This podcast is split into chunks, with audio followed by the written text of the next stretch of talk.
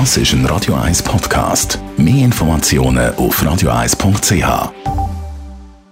Die grünen Minuten auf Radio 1 werden präsentiert von Energie 360 Grad. Nachhaltige Energie und Mobilitätslösungen für die Welt vom Morgen. Energie360.ch wir reden heute über das Tiny House. Es stammt aus den USA und Australien und begeistert seit ein paar Jahren auch die Schweiz. Andreas Krise von der Umweltarena Spreitenbach. Was aber sind denn genau so kleine Wohnformen?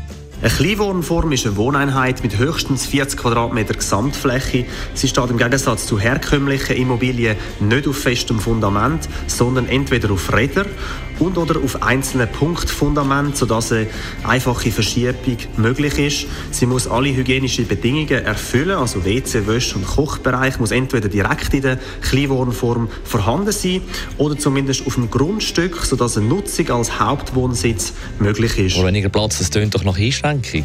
Ah, das ist es nicht. Die durchschnittliche Wohnfläche pro Person hat bei Mehrfamilienhäusern seit 1960 von 39 auf 46 Quadratmeter zugenommen.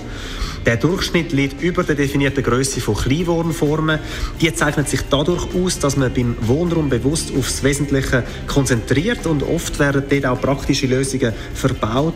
Zum Beispiel Klapptisch, Ausziehsofas oder Schubladen in der Stegenstufe sind Standard. Schließlich sollte so wenig Platz wie möglich verschwendet werden und eben maximal genutzt werden. Und immer wieder steigen ja die Mietpreise. Könnten da kleine Wohnformen Abhilfe schaffen?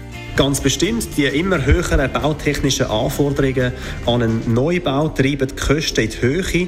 Ansätze mit effizienten und suffizienten Lösungen sollten mehr verglichen und geprüft werden. In erster Linie müssen dafür äh, die politischen Rahmenbedingungen geschaffen werden. Zusätzlicher Wohnraum können sowohl mit Kleinwohnformen als auch mit verdichtetem Bauen erzielt werden. Besten Dank, Andreas Krise von der Umweltarena Spreitenbach. Also auch weniger Wohnraum hat noch einen weiteren Vorteil, sie haben auch weniger zum Putzen. Die grünen Minuten auf Radio 1.